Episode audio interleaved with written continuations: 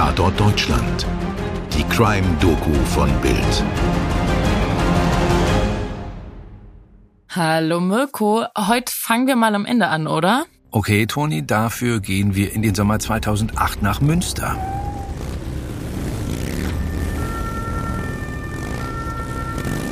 Und was damals dort los war, das weiß Bildreporter Frank Schneider. Es gab dann einen großen Prozess unter unfassbaren Sicherheitsvorkehrungen beim Landgericht Münster. Und man muss sagen, trotz der immensen Sicherheitsvorkehrungen ist es dann trotzdem zu Auseinandersetzungen gekommen. Und zwar bei der Einfahrt in die Stadt gibt es einen Park-and-Ride-Parkplatz. Und dort hatten dann eben ein paar Bandidos gewartet. Und dann kam Hells Angels dazu und dann gab es eine wilde Auseinandersetzung. Zum Glück war die Polizei mit einem irren Großaufgebot vor Ort. Sie hatten mit bis zu 1000 Rockern gerechnet, am Ende war es nur knapp die Hälfte. Aber sie konnten dann auch sofort eingreifen und den ersten Prozess, da kamen knapp 100 Rocker dann sozusagen in der Gewahrsamszelle verbracht. Zeigt aber auch damals, welche unglaubliche Brisanz das war. Es war auch absurd, muss man sagen. Dann kam die Abordnung jeweils der verfeindeten Gruppierung und ging in den Zuschauerraum, getrennt durch SEK-Polizisten. Dann saßen 15 Bandidos, 15 Hells Angels mit in dem Zuschauerraum. Raum. Also es hatte auch wirklich absurde äh, Randerscheinungen, muss man sagen. Und dass der Staat sich das damals hat so ein bisschen gefallen lassen, also könnte ich mir heute so gar nicht mehr vorstellen. Am Ende unseres heutigen Falls steht also ein spektakulärer Prozess in Nordrhein-Westfalen, bei dem sich hunderte feindselige Rocker gegenüberstehen. Am Anfang dieser Geschichte aber wird ein Mann getötet. Hier die Nachrichten vom 23. Mai 2007. Ein Mitglied der Rockergruppe Hells Angels ist am Mittwochmorgen im münsterländischen Ibbenbüren erschossen worden. Die Rockergruppe ist seit Jahren in eine teils blutige Fehde mit der rivalisierenden Gang Bandidos verwickelt. Ob die Schüsse auf den 47-Jährigen in Ibbenbüren ein Ergebnis des Bandenkriegs sind, wollte der Sprecher der Staatsanwaltschaft Münster, Oberstaatsanwalt Wolfgang Schwer, zunächst nicht bestätigen. Er sagte lediglich, wir ermitteln auch in diese Richtung. Auf den Mitinhaber eines Harley-Davidson-Ladens war am Morgen in seinem Büro geschossen worden. Schwerst verletzt schleppte er sich noch in die Werkstatt, wo er zusammenbrach. Der von Mitarbeitern informierte Notarzt konnte nicht mehr helfen. An diesem Mittwochmorgen schließt Rocker Robert K. von den Hells Angels gerade seinen Laden auf. Wenige Augenblicke später gibt es im Krieg zwischen den Angels und den Bandidos ein neues, tödliches Kapitel. Frank Schneider. Ja, damals schwelten schon die Auseinandersetzungen, gerade immer insbesondere zwischen Bandidos und Hells Angels. Damals gab es eigentlich nur die beiden Rockerclubs in Deutschland, aber das eskalierte immer weiter und es gab halt äh, Auseinandersetzungen, es gab Überfälle. Aber dann so eine kaltblütige Hinrichtung eines Rockers wie dann 2007 in Ibbenbüren, auch noch so im ländlichen Bereich. Ein Hells Angel, der damals ein Motorradgeschäft führte, relativ normal dort lebte mit seiner Familie. Also alle, die ihn auch kannten aus dem privaten Umfeld, gar nichts mit Rockern zu tun hatten, haben ihn als sehr liebenswerten Familienvater beschrieben. Und der wurde dann in seinem Laden getötet. Das war zum Beispiel auch so ein Übergriff, was man unter Rockern eigentlich in deren Verständnis nicht tat. Also man tötet nicht bei sich zu Hause, man tötet nicht vor den Augen sozusagen der Familie. Das macht man eben nicht. Und das war so ein Übergriff im doppelten Sinne. Also für uns soll es ja heißen, wenn jemand getötet wäre, schlimm genug, aber das war noch so eine Art Ehrverletzung, noch eine Grenzüberschreitung im doppelten Sinne. Und das äh, führte damals auch dazu, dass die Polizei halt sehr alarmiert war.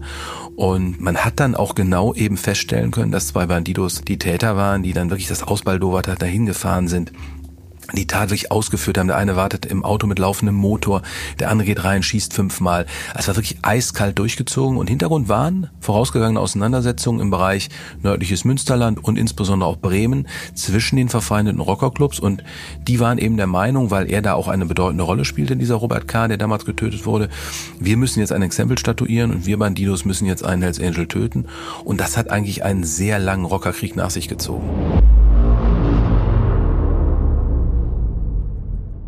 Das alles ist schon ein heftiger Fall. Ich meine, klar, wer bei den Rockern Karriere machen will, der darf da kein langweiliges Leben erwarten. Aber was da im Mai 2007 abgeht, das ist schon bemerkenswert. Die Täter überfallen ihr Opfer in seinem direkten Lebensumfeld. Sie schießen ihm gezielt in den Rücken. Und sie töten dabei nicht nur einen Rocker der sozusagen gegnerischen Mannschaft, sondern auch den Vater von zwei Kindern im Alter von sechs und sieben Jahren.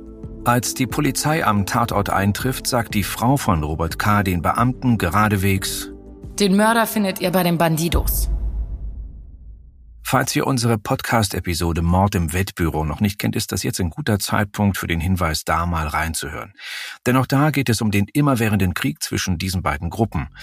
Greifen wir mal kurz auf diese Folge zurück. Gegründet wurden die Hells Angels 1948 in den USA. Der Name stammt von einer US-Kampffliegerstaffel, die im Zweiten Weltkrieg Deutschland bombardierte. Ihnen ist der bürgerliche Alltag zu langweilig. Sie wollen Partys feiern und Harley Davidson fahren. Ihr erster Boss ist ein Maschinenführer namens Ralph Sonny Barger. Mit den Jahren kommt zum Motorradfahren und den Partys das organisierte Verbrechen dazu. Die Hells Angels verdienen ihr Geld mit Erpressung, Zuhälterei und Drogen. Dazu kommen Schießereien, Waffenbesitz und Vergewaltigung. Noch brisanter wird diese Bedrohungslage durch Rockerkriege. Denn 1966 gründet sich in Texas eine tödliche Konkurrenz. Die Bandidos. Das erste deutsche Hells Angels Charter wird 1973 in Hamburg gegründet. Weitere Ableger folgen. Allerdings bilden sich in Deutschland viele regionale Clubs, die weniger gut vernetzt sind und keine internationalen Kontakte haben, wie die Hells Angels in den USA oder deren große Rivalen, die Bandidos. Nachdem es in den 1990ern in Skandinavien zu brutalen Auseinandersetzungen mit mehreren Toten kommt, da eskaliert ab Mitte der 2000er der Rockerkrieg zwischen Hells Angels und Bandidos auch in Deutschland. Es kommt zu Schlägereien, Anschlägen und Morden. Sucht den Mörder bei den Bandidos. Sagt also die Frau des erschossenen Robert K. Und die Polizei beginnt sehr umfangreiche Ermittlungen. Sie braucht nicht lange. Vier Wochen nach der Tat nehmen Beamte den 48-jährigen Heiner B. fest. Der hat mal die Bandidos in Bremen angeführt und er war selbst schon zweimal Opfer einer Attacke der Hells Angels. Zuletzt war er im niedersächsischen Stur mit Baseballschlägern halb totgeschlagen worden. Ein wichtiges Detail, wie damals auch Bildpolizeireporter Frank Schneider bemerkt. Es geht am Ende immer natürlich auch ums Geld und wer hat die Vormacht wo und wer kontrolliert welches Bordellviertel, wer kontrolliert wo den Drogenhandel. Das führt zu Auseinandersetzungen, aber am Ende, wenn es um diese Tötung ging, war es eigentlich immer so, dass man hinterher gemerkt hat, auch vor Gericht bei den Aussagen, wenn überhaupt gesprochen wurde, es ging auch immer um dieses Ehrding, also um die Rocker-Ehre und das können wir uns nicht gefallen lassen, weil hier war es so, dass die Hells Angels ein oder andere Auseinandersetzung im Vorfeld gewonnen hatten, nenne ich es mal platt, die Bandidos ordentlich Prügel bezogen hatten und jetzt wollte man sich eben sozusagen rächen und hat sich dann einen rausgesucht und hat den wirklich dann heimtückisch getötet, um die andere Rockergruppierung zu treffen. Hintergrund war, dass Robert K. eine der führenden Persönlichkeiten in diesem Bereich war bei den Hells Angels und so wollte man sie eben besonders treffen. Im November nach dem Mord an Robert K. schnappt die Kripo einen weiteren Verdächtigen. Und zwar den 36 Jahre alten Thomas K., Spitzname Adi. Der wohnt in Westerkappeln, also knapp 20 Autominuten nordöstlich vom Tatort Ibbenbüren. Beide Festnahmen sind keine Geniestreiche oder glückliche Zufälle. Nee, die sind das Ergebnis ganz sorgfältiger Polizeiarbeit. So wurden die Handys beider Bandidos rund um den Tatzeitraum in der Nähe geortet. Das ergeben die Daten der Netzbetreiber. Außerdem haben Zeugen im fraglichen Zeitraum einen schwarzen Van in der Nähe von Robert K.'s Motorradladen gesehen. Der Wagen lässt sich der Frau von Heiner B. zuordnen. Und nach der Festnahme werden in der Wohnung von B auch noch Patronen gefunden, die exakt denen am Tatort entsprechen. Das sind sehr gute Ermittlungsergebnisse. Aber natürlich sind es hauptsächlich weniger Beweise für die Tat als mehr Indizien. Und so überlegen sich die beiden mutmaßlichen Täter und ihre Anwälte, dass Schweigen die beste Strategie für den Prozess sein könnte. Fünf Monate sagen Heiner und Adi gar nichts. Denn das immerhin eint Bandidos und Hells Angels. Mit der Polizei und der Justiz spricht man nicht. Einziger, aber gewichtiger Schönheitsfehler dieser Taktik, die Staatsanwaltschaft hat einen Kronzeugen, einen 53-jährigen Ex-Bandido, der mal Schatzmeister des Münsteraner Ortsvereins der Bandidos war. Der Mann hat viel zu erzählen. Zum Beispiel, wie der Mord an Robert K. von langer Hand geplant wurde dass der Präsident des Charters Münster den Mord höchstpersönlich angeordnet hatte.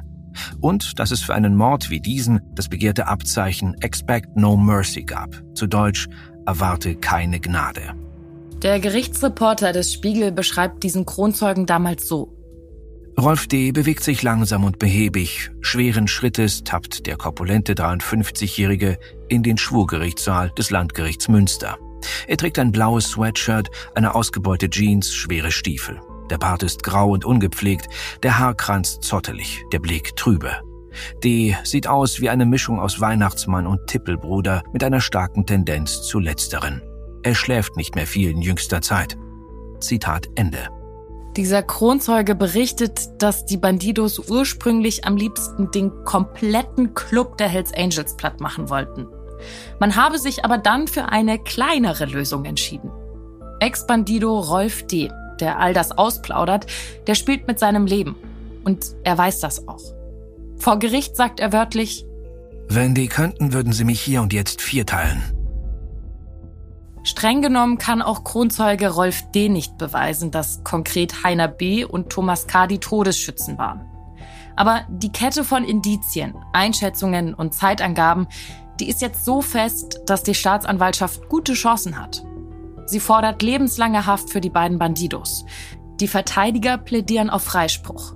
Und so stehen alle für den Tag der Urteilsverkündung bereit. Angeklagte, der Richter, Verteidigung und Staatsanwaltschaft, interessierte Bürger, die Presse. Und natürlich die Entsandten der beiden Clubs Hells Angels und Bandidos. Aber genau einen Tag vor der Urteilsverkündung gibt es plötzlich nochmal Hektik.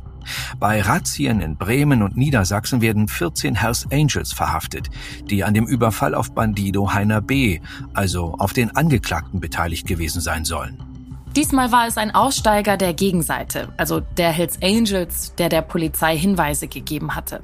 Der Mann heißt Thomas P., Spitzname Tom. Er ist zu diesem Zeitpunkt 32 Jahre alt, trägt einen langen schwarzen Zopf und gibt sich betont lässig, als er wenige Tage später vor Gericht aussagen soll. Alle sind gespannt, ob er mit Details über den Rockerkrieg nochmal alles ändert ob er zugunsten von Anklage oder Verteidigung noch Entscheidendes beisteuert. Aber Hells Angel Tom sagt genau genommen nichts von Substanz. Und so kommt die erwartete Entscheidung. Heiner B. und Thomas K. werden zu lebenslanger Haft verurteilt. Es war ein feiger Schuss in den Rücken, sagt Richter Michael Skavran. Frank Schneider erinnert sich. Die sind wegen heimtückischen Mordes verurteilt worden. Es gab lebenslange Haft. Und es ist auch einfach so gewesen, dass es wirklich sehr, sehr eiskalt vorbereitet war. Das muss man wirklich sagen. Sehr durchdacht, sehr eiskalt. Es hat dann, wie gesagt, danach lange, lange Zeit immer wieder Auseinandersetzungen gegeben, auch in dem Bereich. Und wir wissen ja heute auch, dass auch der Friedensschluss, den es damals dann gab, medienträchtig inszeniert zwischen damals Hanebut, dem großen Hells Angel Chef, und dem Europapräsident der Bandidos, am Ende ja auch nicht so wirklich im Frieden geführt hat. Die Mörder sind in Haft. Die Rockerbanden verkünden ein Schweigen der Waffen und doch knallt es bald schon wieder im Krieg zwischen Angels und Bandidos. Wo und wie?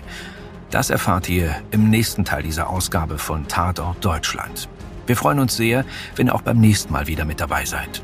Euer Mirko und eure Toni.